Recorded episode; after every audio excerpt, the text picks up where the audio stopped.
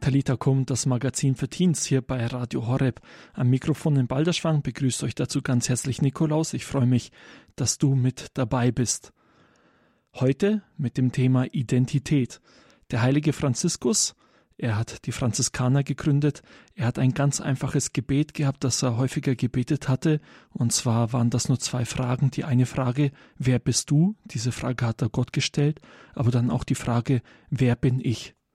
Ich finde es interessant, dass diese Frage mit dabei war, wer bin ich, weil das ist die Frage, in der es um die Identität geht. Eigentlich eine einfache Frage, würde man sagen, aber was setzt du ein, wenn du die Frage stellst, wer bin ich? Wenn du deinen Namen einsetzt, muss man dazu sagen, ja, das ist nur dein Name. Wenn du sagst, ich bin Schüler oder Student, ja, das ist dann die Berufsbezeichnung oder sowas in der Art. Eigentlich eine gar nicht so einfache Frage, wer bin ich? Wie das in der Bibel gesehen wird, das Thema Identität, das hört ihr heute hier bei Talita Kum, dem Magazin für Teens bei Radio Horeb von Lavinia. Sie war letzte Woche hier in Balderschwang, hat uns ein bisschen unterstützt hier in der Radioarbeit und stellt euch heute dieses Thema Identität vor. Und eins kann ich euch schon sagen, es ist wirklich nicht einfach, deswegen anschnallen, gut aufpassen. Hier ist für euch Lavinia. Wer bin ich? Was macht mich zu dem, der ich bin? Was genau ist Identität? Viele vertreten die Meinung, dass Identität von äußeren Einflüssen geformt wird. Elternhaus, Erziehung, Kultur, Kontakte, meine Lebensgeschichte, was eben auf mich einwirkt. Andere sagen, dass Identität auch von uns selbst gestaltet ist, durch Bildung, Sprache, Beruf, Karriere, Erfahrungen, Kompetenzen und so weiter. Aber reicht es, um von Identität zu sprechen? Identität muss doch mehr sein als die Summe aller Einflüsse oder was ich daraus mache. Es gibt Merkmale, die ich unverwechselbar und unveränderlich in mir vorfinde. Meine DNA, die Augenfarbe, meinen Fingerabdruck. Woher kommt das? Verdanke ich mich irgendwelchen Gesetzmäßigkeiten oder einem statistischen Zufall? Was ist dann überhaupt mein Ich? Woher komme ich? Die christliche Sicht sagt dazu, dass Identität entsteht, weil ich angeschaut und geliebt bin. Gott sagt du und das setzt dein Ich frei. Ehe ich dich im Mutterleib bildete, habe ich dich erkannt. Und ehe du aus dem Mutterschoß hervorkamst, habe ich dich geheiligt. Zum Propheten für die Nationen habe ich dich eingesetzt. Jeremia 1,5 an dieser Bibelstelle können wir sehen, dass Gott uns bereits kannte, bevor er uns erschuf. Wie kommt es aber dann, dass wir unserer eigenen Identität nicht bewusst sind? Wie erkennen wir unsere Identität? Wir wollen uns jetzt die Dynamik der Identität anschauen anhand des Beispiels von Petrus, dem Fels der Kirche. Beginnen wir mit den zwei Fragen, die Jesus im Matthäus Evangelium stellt. Für wen halten die Leute den Menschensohn? Es geht hier um die Identität Jesu und ob bzw. wie die anderen seine Identität erkannt haben. Die Frage wird von den Jüngern beantwortet. Sie antworteten, die einen für Johannes den Täufer, andere für Elia, wieder andere für Jeremia oder sonst einen den Propheten. Die Jungen waren erstmal nur fähig zu sagen, was andere über ihn sagten. Wir erinnern uns an die Frage, die Jesus an Pilatus gerichtet hat. Da ging Pilatus wieder hinein ins Richterhaus und rief Jesus und sprach zu ihm, Bist du der Judenkönig? Jesus antwortete, Redest du das von dir selbst oder haben es dir andere von mir gesagt?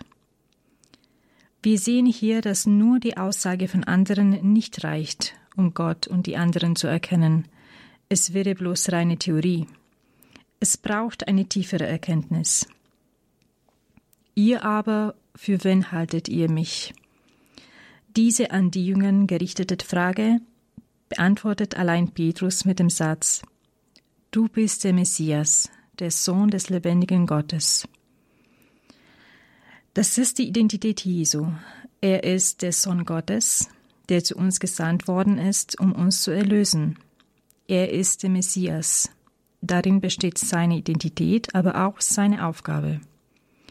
Petrus allein wurde fähig und konnte mit ganzem Herzen bezeugen, wer Jesus wirklich ist.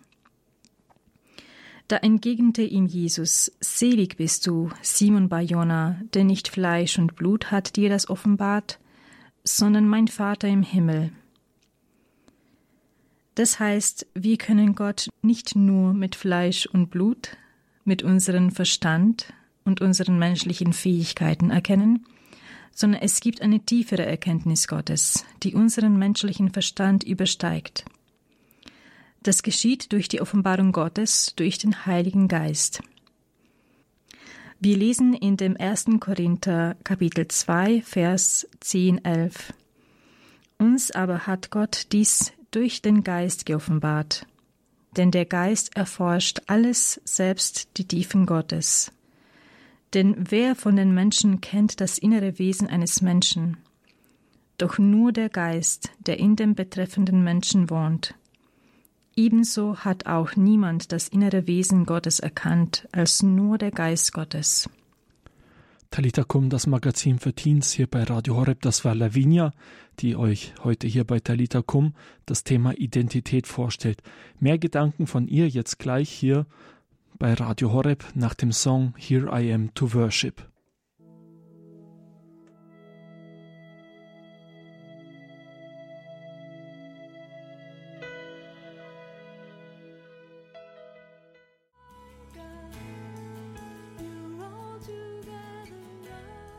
Talita das Magazin für Teens, hier bei Radio Horeb, heute mit dem Thema Identität.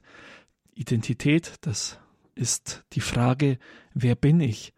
Und zu dieser Frage hört ihr heute von Lavinia. Sie war letzte Woche hier bei ba in Balderschwang gewesen, hat uns in der Redaktion unterstützt. Von ihr hört ihr heute einige Gedanken dazu. Vor allem, was sagt die Bibel zu diesem, zu dieser Frage, wer bin ich? Nachdem Petrus durch die Offenbarung Gottes erkannt hat, wer Jesus ist, bekommt er von Jesus seine eigene Identität zugesagt. Und ich sage dir, du bist Petrus, und auf diesen Felsen werde ich meine Kirche bauen. Was können wir daraus schließen? Wie erkennen wir unsere tiefste Identität in Gott? Erstens, wir sind nicht das, was die anderen über uns sagen, außer sie sehen uns wirklich mit den Augen Gottes, im Heiligen Geist und in dem Maß, in dem es ihnen vor Gott offenbart ist. Zweitens, wir sind auch nicht das, was wir manchmal von uns selbst halten. Wir können uns unterschätzen oder überschätzen. In Matthäus Kapitel 16, Vers 22, 23 sehen wir, wie Petrus, nachdem Jesus den Jüngern seinen Tod vorgekündigt hat, ihn beiseite nimmt und beginnt ihm Vorwürfe zu machen. Er soll seinen eigenen Tod verhindern. Die Antwort Jesus ist scharf. Weg mit dir, Satan. Du willst mich hindern, meinen Auftrag zu erfüllen. Was du das sagst, ist menschlich gedacht, aber Gottes Gedanken sind anders.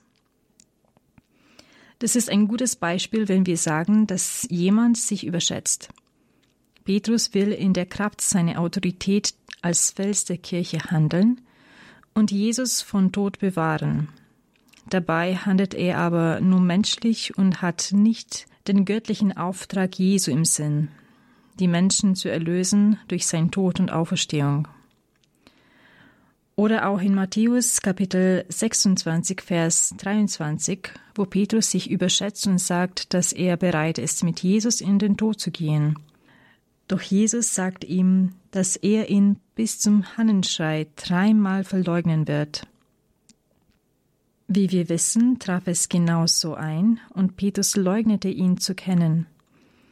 Doch als ihm klar wurde, was er getan hatte, ging Petrus davon aus, seine Identität als Fels der Kirche verloren zu haben und beschloss wieder seiner vorherigen Beschäftigung als Fischer nachzugehen.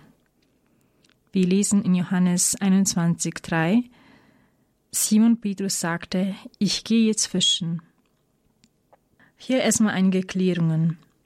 Jesus hat keinen Fehler gemacht, wenn er Petrus als Fels der Kirche auserwählt und ihm die Identität zugesprochen hat. Er wusste schon im Voraus von seiner Verleugnung, aber er wusste auch, dass Petrus umkehren wird und dass er seine Identität und seine Berufung in der richtigen Art und Weise leben wird. Zweitens, es ist die Kirche Jesu und nicht die Kirche von Petrus.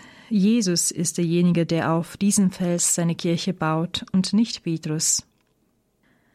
Wir sind das, was Gott uns zugesprochen hat. Wir bekommen unsere tiefste Identität von Gott durch eine tiefe innere Begegnung mit Jesus, indem wir durch den Heiligen Geist Gott in seine Tiefe erkennen und wir uns in ihm finden. Wir finden unser Platz in Gottes Herz und wir erkennen, wer wir sind und was für eine Aufgabe Gott uns in diesem Leben zugewiesen hat. Gott aber braucht von uns ein Ja, ein aktives und ständiges Ja, in dem wir jeden Moment unseres Lebens Gott sagen können, dass wir ihn lieben. Nur so können wir die empfangene Identität leben und erfüllen. Auch wenn wir manchmal vergessen, wer wir sind und was unser Ziel ist, wir müssen nur den Blick Jesu suchen, also wieder auf Jesus schauen, der unser Ziel ist, so wie Petrus es tat. Nachdem er Jesus verleugnet hatte, blickte Petrus Jesus an und erkannte, was er getan hatte. So konnte er bereuen und zu Jesus umkehren. In Lukas 22, 61 lesen wir, da wandte sich der Herr um und blickte Petrus an. Und Petrus erinnerte sich an das Wort, das der Herr zu ihm gesagt hatte. Ehe heute der Hahn kräht, wirst du mich dreimal verleugnen. Und er ging hinaus und weinte bitterlich. Um zurück zu unserer Identität zu kommen, müssen wir Jesus wieder in die Augen schauen und ihm sagen, dass wir ihm lieben, so wie Petrus nach Jesu Auferstehung ihm dreimal gesagt hat, dass er ihn liebt. So wurde er von Jesus in seine Identität wiederhergestellt. Zum dritten Mal fragte er ihn, Simon, Sohn des Johannes, liebst du mich? Da wurde Petrus traurig, weil Jesus ihn zum dritten Mal gefragt hatte, liebst du mich? Er gab ihm zur Antwort, Herr, du weißt alles, du weißt, dass ich dich liebe. Jesus sagte zu ihm, Weide meine Schafe. Wir kommen jetzt zu unserer Anfangsfrage. Wie kommt es, dass wir unserer eigenen Identität nicht bewusst sind? Wie können wir unsere Identität erkennen? Das Ich braucht das Du. Wir brauchen zuerst Gott und eine Beziehung zu ihm. Durch seinen Heiligen Geist können wir dann zu unserem Ich und zu unserer Identität kommen. Wir sind, weil Gott ist. Gott sagt du und das setzt dein Ich erst frei. Gott hat dich einzigartig erschaffen, ein Original, das niemand ersetzen kann, ein Unikat, das wertvoll und lebenswert ist der eine einzigartige Beziehung mit Gott und eine außerordentliche Berufung hat. Du bist du. Das war Lavinia. Sie hat euch heute hier beim Abend, heute bei Talita Kum, dem Magazin für Teens bei Radio Horeb, das Thema Identität vorgestellt. Wir hören jetzt einen Song von Anja Lehmann, Ich werde still, und dann hört ihr den nächsten Teil unserer Fastenzeit-Challenge hier bei Talita Kum, gemeinsam mit Pater Paulus. Er gehört zu den Franziskanern der Erneuerung. Die Challenge hier in der Fastenzeit, jede Woche eine neue Herausforderung. Gleich bei Talita Kum die nächste Herausforderung für euch.